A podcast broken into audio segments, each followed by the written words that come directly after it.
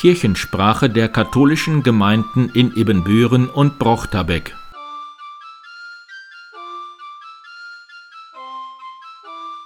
Herzlich willkommen zur 23. Ausgabe der Kirchensprache am 30. Mai 2021. Mein Name ist Pastor Martin Weber. Wir bereiten uns auf Fronleichnam vor und haben gute Aussichten, dass das Wetter schön wird. Prozessionen finden leider noch nicht statt, aber für eine Messe draußen auf dem Kirchplatz wird es bisweilen reichen. Nächsten Sonntag, am 6. Juni, feiert Pfarrer Hagemann sein 40-jähriges Priesterjubiläum.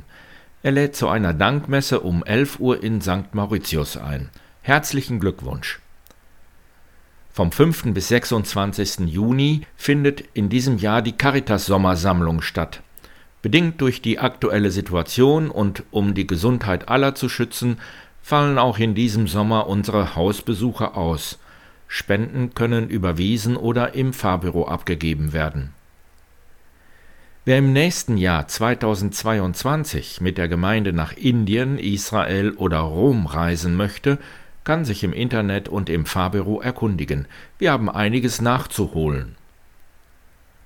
Pfarrer Alfred Bünker ist vor einer Woche in Milte beigesetzt worden. Er ist 81 Jahre alt geworden. Von 1966 bis 1969 war er Kaplan in St. Ludwig und hat die Umbruchzeit zwischen den Pfarrern Wessels und Honsel erlebt und mitgestaltet. Der Abiturabschluss-Gottesdienst des Kepler-Gymnasiums wird Ende Juni auf der Freilichtbühne Tecklenburg stattfinden. Es war gar nicht so einfach, dafür einen Termin zu bekommen, da sogar Schulen aus Münster bis hierhin kommen.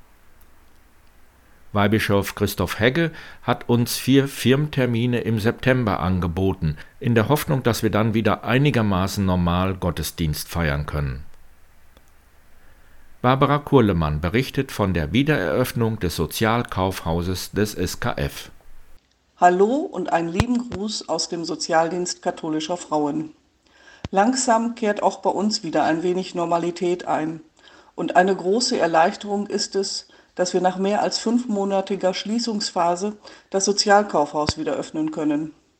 Damit wird auch in Kürze der Großteil der Ehrenamtlichen wieder an Bord sein. Das freut uns besonders. Im Sozialkaufhaus können Menschen mit einem kleinen Haushaltsbudget Gebrauchtes kaufen. Teller, Tassen, Besteck, Töpfe, Fahrräder, Spielwaren, Bücher, kleine und größere Möbelstücke. Das Angebot ist wirklich reichhaltig. Gebrauchte Kleidung gibt es in unserer zum Sozialkaufhaus gehörenden Boutique an der Krummacher Straße. Wer selber gut erhaltenes Gebrauchtes abgeben möchte, kann dieses jeden Montag zwischen 8.30 Uhr und 16 Uhr tun. Nähere Informationen sind dazu aber auch auf unserer Homepage zu finden. Dort lohnt es sich auf jeden Fall einmal hereinzuschauen. Das umfangreiche Angebot des Sozialdienstes katholischer Frauen wird dort dargestellt. Schauen Sie einmal vorbei. Herzliche Grüße aus dem SKF und bleiben Sie gesund.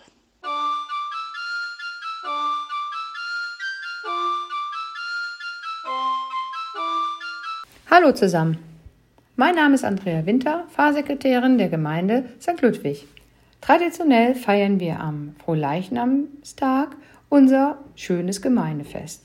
In den letzten Jahren war es immer so, dass wir viele schöne Sachen gemeinsam unternommen haben, essen, trinken, spielen. Aber genau wie im letzten Jahr fällt es in diesem Jahr leider aufgrund der bekannten Gründe aus. Nichtsdestotrotz haben wir uns entschlossen, etwas Besonderes an diesem Tag zu machen. Dazu laden wir jetzt ein am Donnerstag, 3. Juni, 10 Uhr, Freiluftgottesdienst auf dem Kirchplatz der St. Ludwig-Kirche. Musikalisch wird der Gottesdienst begleitet von Margret Evers und Ralf Kötting. Ich hoffe, dass viele den Weg finden, um gemeinsam einen schönen Außendienst-Gottesdienst zu feiern, so dass man sich mal wieder sieht. Und vielleicht haben wir ja im nächsten Jahr die Möglichkeit, wieder ein tolles und berauschendes Fest zu feiern. Darauf freuen wir uns schon alle und können es gar nicht mehr abwarten. Wünsche ein schönes Wochenende.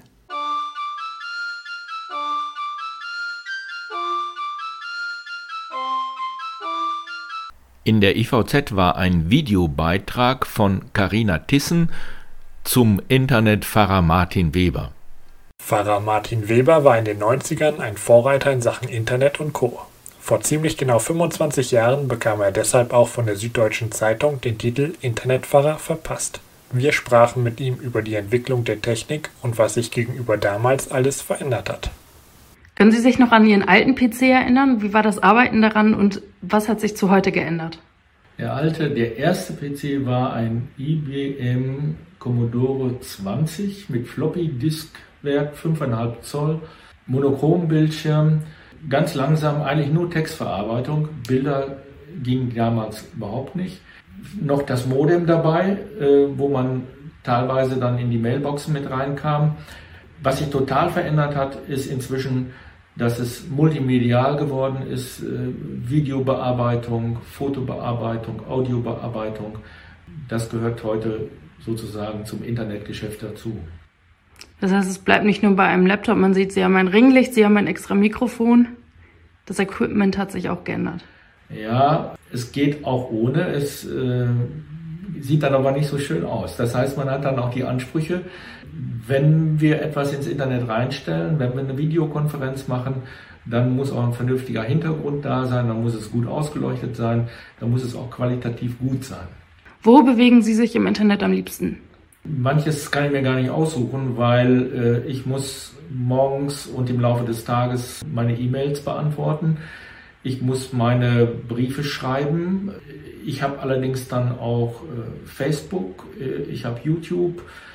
Ich mm, arbeite die ganzen Sachen ab, die so im Laufe des Tages dazugehören oder mir dann auch ein bisschen Freude bereiten. Und was ist das Ding am Internet, was Sie am meisten begeistert, wo Sie sich gedacht haben, toll, dass wir das heute noch haben? Das, was am meisten beeindruckt, ist nach wie vor äh, die, die Schnelligkeit, die Gleichzeitigkeit und die Internationalität. Ich kann also ruckzuck meine Kontakte äh, zur Partnergemeinde in Brasilien haben. Ich kann über WhatsApp ganz schnell äh, Absprachen herbeiführen ich hab, bin informiert über das, was in Ibirn läuft oder äh, wie das jetzt in Israel äh, geht. Das ist etwas, was total anders geworden ist und was mich nach wie vor fasziniert. Sie haben ja damals äh, in, in, in, diesem Zeitungsbericht den Titel Internetpfarrer bekommen. Würden Sie sich heute immer noch so bezeichnen?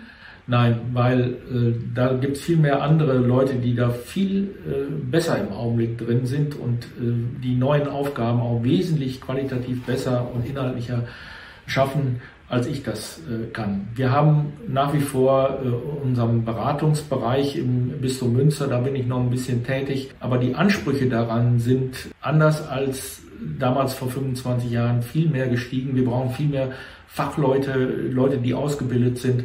Und da ist manches, was ich jetzt hier so tue, tatsächlich eher hobbymäßig. Und da kann man sich diesen Titel nicht mehr aneignen.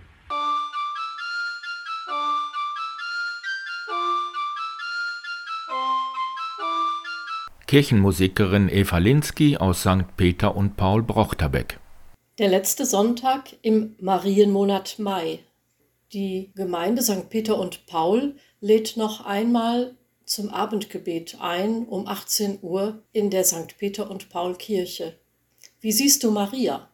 Der deutsche Schriftsteller und Philosoph Novalis sagt, ich sehe dich in tausend Bildern, Maria, lieblich ausgedrückt.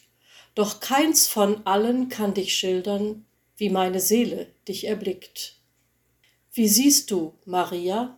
wurden Schülerinnen gefragt im Religionsunterricht. Ihre Antworten waren vielfältig. Sie ist für mich die Mama Jesu. Sie strahlt Gelassenheit, Ruhe und Frieden aus. Sie kann sich zurücknehmen und muss nicht im Vordergrund stehen. Sie handelt stark im Stillen. Sie wird gehört, ohne laut zu werden. Sie tröstet, weil sie selbst viel mitgemacht hat. Sie wirkt unnahbar im blauen Mantel. Sie verkörpert Geborgenheit, Ruhe, Wärme, Schutz. Sie ist für Italiener wichtig. Sie ist groß, schlank, hübsch, rassig, hat lange dunkle Haare. Sie ist einzigartig. Und mein Bild? Ich stehe vor dir, Maria. Dein Bild ist schlicht und berührend zugleich. Du mir nahe und fremde junge Frau, Ich zünde eine Kerze an vor dir, denn der Blick auf dich macht mich ruhig, erhält meine trüben Gedanken. Dass Gott in deinem Kind uns nahe gekommen ist, daran glaube ich, gerade weil du ein gewöhnliches Mädchen warst, irgendwo in einem kleinen Nest in Palästina vor 2000 Jahren. Ich denke, dass Gott immer verborgen und leise Neues beginnt, vielleicht auch bei mir. Danke, du junge Frau Maria.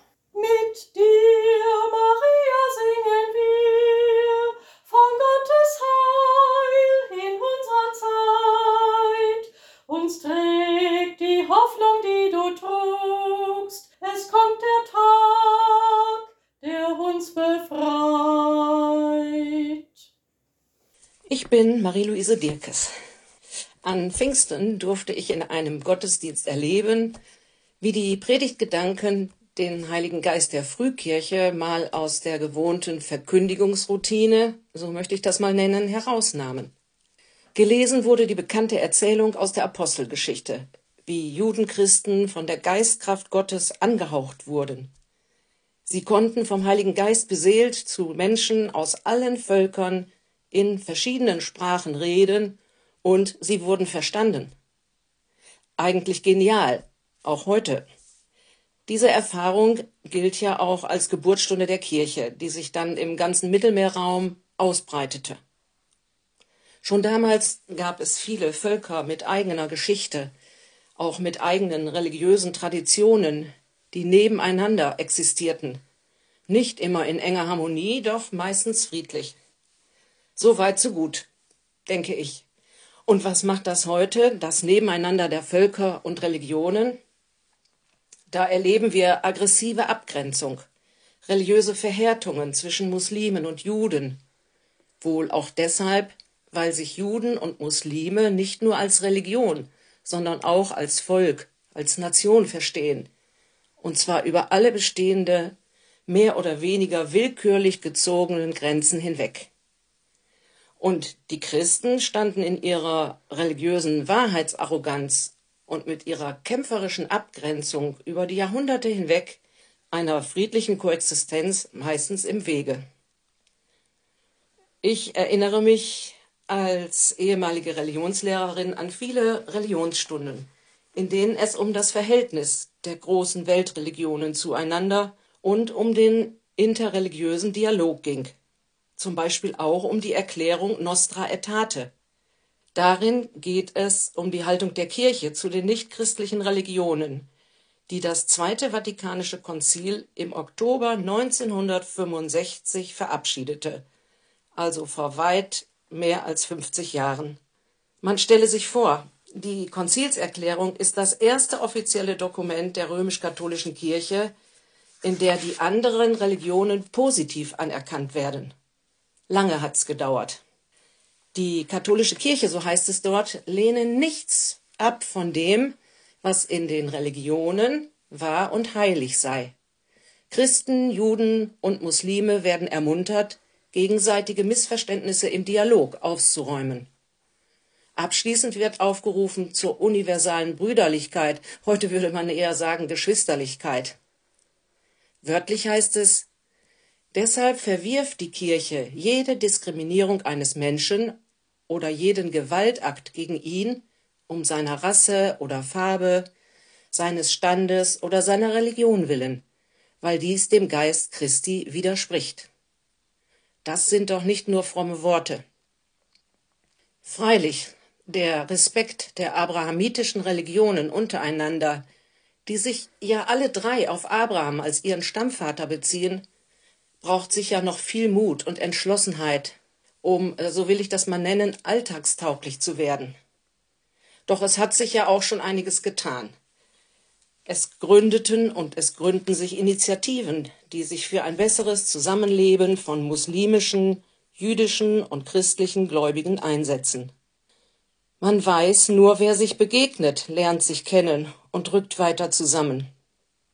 Gerade vor drei Tagen ist in Berlin Mitte der Grundstein gelegt worden für ein bisher weltweit einzigartiges Projekt, für das sogenannte House of One, den Bau einer Kirche einer Synagoge, einer Moschee und in der Mitte ein Raum der Begegnung. Eine tolle Initiative in dieser Zeit. Es lohnt sich, da mal reinzuschauen, nachzulesen. Ich fände es schon hilfreich, würden wir uns auch gegenseitig und bis in die Gottesdienstsprache hinein daran erinnern, dass wir alle und in allen Religionen immer nur in Bildern von Gott sprechen können, die jeweils Annäherungen aus verschiedenen Perspektiven des Lebens sind. Ich will nochmal zurückkommen zum Religionsunterricht. Ich habe mich immer wieder gefragt, was davon wirklich im Bauch der Schüler und Schülerinnen ankam. Oder ob sie das Kennenlernen anderer Religionen nur für eine kurze Zeit quasi im Kopf abgelegt und dann schnell vergessen haben. In dieser Frage bekam ich an Pfingsten einen neuen, sozusagen engelhaften Impuls, wie es in der Predigt genannt wurde. Ich muss nicht resignieren, nicht traurig sein, wenn ich in der Überzeugungsarbeit keine Rückmeldung bekomme, wenn ich nicht sofort verstanden werde oder sogar Ablehnung einstecken muss, wenn Menschen sich anders entscheiden. Ich darf mich lösen von der Vorstellung, dass man alles schaffen kann oder retten muss. Vielleicht gelingt es nur für eine Zeitspanne. Vielleicht bin ich nur phasenweise zum Engel geworden, der begleitet, stützt und vielleicht sogar lenkt. Für mich ist das und bleibt das ein anspornender Gedanke. Kirchensprache der katholischen Gemeinden in Ibbenbüren und Brochterbeck